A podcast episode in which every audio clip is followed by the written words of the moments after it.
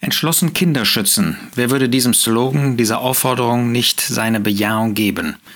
So wurde jetzt kürzlich ein Kommentar in einer deutschen Tageszeitung überschrieben. Der Staat muss endlich sein Wächteramt gegenüber Kindern und Jugendlichen wahrnehmen. Nun, tatsächlich ist es so, dass Kinder und Jugendliche diejenigen sind, die am meisten Schutz bedürfen und die den meisten Angriffen mehr oder weniger schutzlos ausgeliefert sind. Man wünschte sich nur, dass dieser Schutz auch begriffen wird als der Schutz für ungeborenes Leben, für ungeborene Kinder. Da ist man natürlich völlig anderer Meinung. Da ist die Freiheit der werdenden Mutter, die schon Mutter ist, in dem Moment, wo das Kind in ihrem Mutterleib ist. Aber da kümmert sich anscheinend kaum jemand darum. Nun, trotzdem bleibt es wahr, dass wir den Schutz der Kinder wirklich bedenken müssen und dass der Staat dabei eine wichtige Funktion einnimmt, um eben das Gute zu belohnen und das Böse zu bestrafen. Wir wollen dabei nicht vergessen, dass wir jeder Seele, dass jede Seele den obrigkeitlichen Gewalten untertan sein soll. Dass es eben keine Obrigkeit heute gibt, außer von Gott, Römer 13. Wer sich der Obrigkeit widersetzt, widersteht der Anordnung Gottes. Vers 2, Römer 13, Vers 3. Die Regenten sind nicht ein Schrecken für das gute Werk, sondern für das Böse. Gerade hier gilt das so wenn entsprechende Maßnahmen, Gesetze erlassen sind. Sie ist Gottes Dienerin zum Guten. Vers 4. Wenn du aber Böses verübst, so fürchte dich, denn sie trägt das Schwert nicht umsonst, denn sie ist Gottes Dienerin, eine Rächerin der Strafe für den, der das Böse tut. Und er wollte bestreiten, dass es im Blick auf Kinder viel Böses gibt, leider auch unter Christen. Und da sagt dieser Kommentar mit Recht, dass natürlich die Kirche, mal ganz allgemein gesprochen, wie die Welt auch Kirche versteht oder die Kirchen, dass die sich nicht einfach vor Täter stellen darf und damit, wie das in Kirchen über Jahre, Jahrzehnte, äh, vielleicht Jahrhunderte der Fall war, ähm, einem Strafprozess aus dem Weg geht. Insofern dürften Beauftragte von Staatswegen ähm, zwar aktuell keine Rechtsdurchsetzung erzwingen, sie dürfen aber auch nicht zum Alibi für politisch Verantwortliche werden, nichts zu tun oder nötige rechtliche Schritte zu verzögern. Ja, das wichtig ist, dass das staatliche Recht, schreibt dieser Kommentar, dem kirchlichen vorgeordnet ist. Und das zeige, in welcher Ghettoblase manche Kirchenvertreter leben oder gelebt haben. Nun, als Christen würden wir das natürlich nicht unterschreiben. Als Christen unterschreiben wir keineswegs, dass staatliches Recht dem kirchlichen vorgeordnet ist. Wobei für uns kirchliches Recht natürlich nicht, wie das in der Allgemeinheit verstanden wird, irgendwie Gesetze sind, die von irgendeiner Kirche erlassen werden, sondern für uns ist kirchliches Recht das, was Gottes Wort sagt. Und natürlich ist staatliches Recht der Bibel niemals vorgeordnet. Wer das als Christ sagt, der hat Gottes Wort nicht verstanden. Aber das heißt keineswegs, dass staatliches Recht für uns egal ist. Im Gegenteil.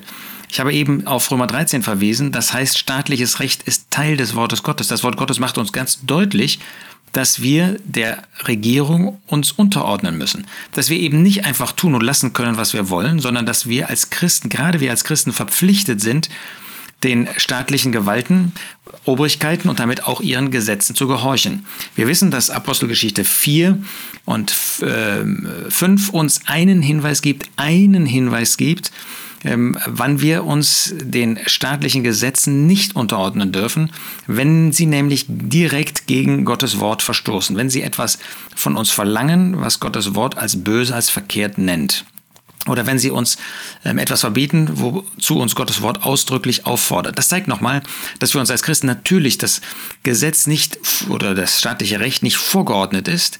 Aber nochmal, es ist Teil des Wortes Gottes und wir können keineswegs sagen, das geht uns nichts an. Wir müssen uns den staatlichen Gesetzen unterordnen. Es gibt eben nur diese eine Ausnahme.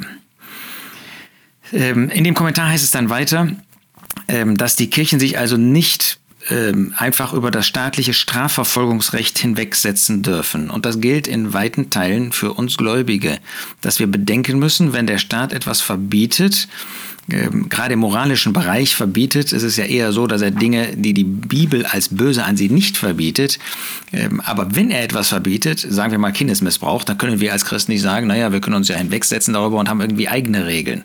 Abgesehen, dass Gottes Wort eher schärfer in diesen Fragen ist, als das, was das staatliche Recht ist. Warum müssen wir gerade im Blick auf Kinder, müssen wir entschlossen Kinder schützen. Erstens, weil wir eine Verantwortung für Kinder haben. Ist uns das klar? Und sind als Eltern zum Beispiel Kinder anvertraut worden. Sie sind in den Schutzbereich der Ehe und Familie gestellt worden. Und der Apostel Paulus sagt uns ganz deutlich, sowohl im Epheserbrief Kapitel 6 als auch im Kolosserbrief Kapitel 3, dass die Kinder von uns aufgezogen werden sollen, natürlich in der Zucht und der Mahnung des Herrn, dass sie aber damit in den Schutzbereich der Eltern, der Familie äh, aufgehoben sein sollen.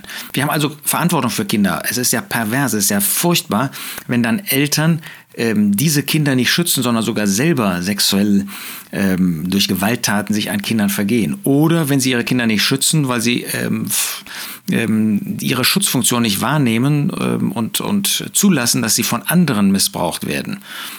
Natürlich können wir nicht vor jeder Gewalttat schützen. Manchmal kriegen wir das ja gar nicht mit, sehen wir das gar nicht. Aber gehen wir dieser Verantwortung nach. Wir haben eine Verantwortung für Kinder. Gott hat uns Kinder anvertraut für eine Zeit und wir sind verantwortlich dafür, sie zu schützen.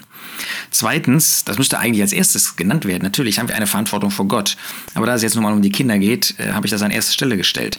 Aber wir haben natürlich eine Verantwortung vor Gott. Wenn Gott uns die Kinder anvertraut, dann müssen wir unsere Kinder schützen. Dann haben wir eine Pflicht, uns dafür einzusetzen, dass unsere Kinder bewahrt bleiben.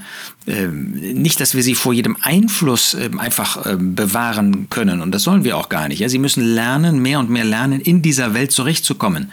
Aber diese verletzbaren, diese verletzlichen Kinder, diese ähm, Seelen, diese ähm, empfindsamen, diese empfindlichen Kinderseelen, die können wir doch nicht einfach einem bösen, Missbrauch, einer bösen Gewalt aussetzen. Nein, wir haben Verantwortung erstmal, dass wir vor Gott, dass wir selber danach handeln, dass wir das in einer Gott wohlgefälligen Weise tun, mit ihnen umgehen, sie erziehen in einer Gott wohlgefälligen Weise, aber dass wir sie natürlich auch als solche, die Gott uns anvertraut hat, vor Missbrauch anderer schützen. Dann gilt drittens ganz besonders, und das gilt jetzt für uns als Gläubige, dass wenn Gefahr in Verzug ist, äh, wenn wir also mitbekommen haben, dass da Dinge in böser Weise, in verkehrter Weise, in sündiger Weise laufen, dass wir natürlich einen Schutz einrichten müssen. Und wenn wir das nicht mit Mitteln der äh, Gläubigen tun können, wenn wir das nicht durch Mittel der Zucht in der Versammlung der Gemeinde Gottes tun können, dann bleibt uns nichts anderes übrig, als auch über eine Strafanzeige, über solche Wege nachzudenken und sie zu vollziehen. Wie wollen wir, wenn wir wissen, dass äh, bei jemandem, äh, der äh, da leichtfertig mit umgeht, der vielleicht sogar Böses getan hat an Kindern, und wenn er weiter Kontakt mit Kindern hat, dann haben wir die Pflicht, einen Weg zu finden, dass das nicht mehr möglich ist. Und oftmals geht das nur über eine Strafanzeige, geht das nur über den Einbezug des Staates.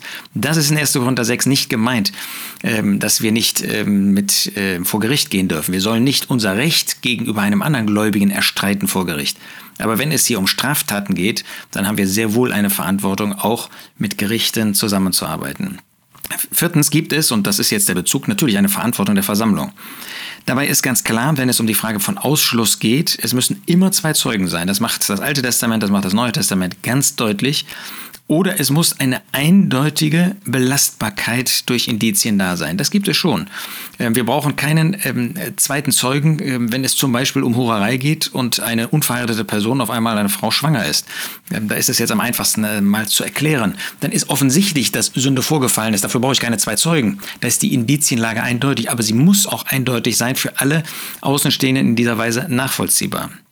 Denn wir müssen auch den Schutz vor falschen Anklagen sehen. Leider ist es sowohl was Hoherei betrifft, als auch was äh, Missbrauch, Kindesmissbrauch betrifft, in den letzten Jahren, Jahrzehnten bekanntermaßen, das ist ja auch in den Medien aufgearbeitet worden, zu falschen Anklagen gekommen. Und nichts ist ja schlimmer, als wenn jemand des Kindesmissbrauchs angezeigt wird, angeklagt wird, darüber gesprochen wird und er liegt gar nicht vor. So jemand äh, ist tot, im Prinzip, geistlicherweise tot. Ja, da ist, jeder sagt, irgendwas muss ja da dran sein. Also ganz furchtbar, eine falsche Anklage. Und wenn wir hier nicht nach Gottes Wort auch ähm, dann genau untersuchen, was wirklich der Fall ist, wie die Situation aussieht. Drittens aber, selbst wenn etwas nicht beweisbar ist nach den Grundsätzen der Schrift, aber die Brüderschaft, die äh, Versammlung, die örtliche Versammlung, die äh, örtliche Gemeinde empfindet, hier ist etwas falsch, haben wir eine Schutzfunktion einzurichten. Ähm, dann kann es sein, dass wir nicht ausschließen können, weil wir keine zwei Zeugen haben, weil die Indizienlage nicht so eindeutig ist, aber alle empfinden, hier ist irgendetwas faul. Dann beten wir natürlich, dass der Herr die Dinge offenbar macht, aber manchmal tut er das nicht.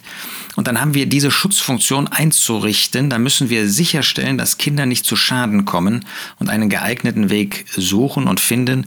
Dafür ist es sicher hilfreich, sich mit jemandem zusammenzusetzen, der Erfahrung auf diesem Gebiet hat.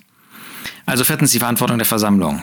Und dann haben wir natürlich fünftens eine Verantwortung vor dem Staat der Obrigkeit, darüber haben wir gesprochen, in Verbindung mit Römer 13.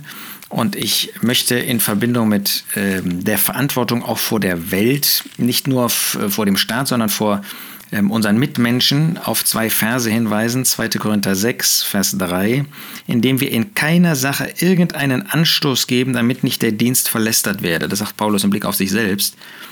Und wenn wir die Dinge einfach laufen lassen ähm, und dann sich herausstellt, dass wir verantwortlich sind dafür, dass Kinder missbraucht worden sind, dass wir nicht eingegriffen haben, dass wir nicht irgendwie tätig geworden sind, dann sehen wir, dass wir ein Anschluss sind, dass Menschen über den Glauben dann ähm, lästern, dass sie böse sprechen, auch über den Weg, ähm, den wir als Gläubige gehen. Und äh, da haben wir eine Verantwortung, dass wir das nicht einfach laufen lassen. 2. Petrus 2, Vers 2. Viele werden ihren Ausschweifungen nachfolgen, deren wegen der Weg der Wahrheit verlästert werden wird. Wie schrecklich, wenn Christen in Ausschweifungen leben und jetzt geht es mal um Kinder, Kindesmissbrauch und deswegen der Weg der Wahrheit verlästert wird. Wir haben eine Verantwortung, uns schützen vor die Kinder zu stellen und auch, was wir tun können, nach außen das Zeugnis so zu bewahren, dass niemand mit dem Finger auf den Weg, den christlichen Weg, auf das Zusammenkommen zeigen kann und sagen könnte, Tja, die gehen ja leichtfertig damit um. Da ist es ja kein Wunder, wie sie ähm, locker mit dieser Frage umgehen und sich nicht schützen vor Kinderstellen, nicht die Zucht, geistliche Zucht, die Versammlungsgemeindezucht nach der Schrift üben.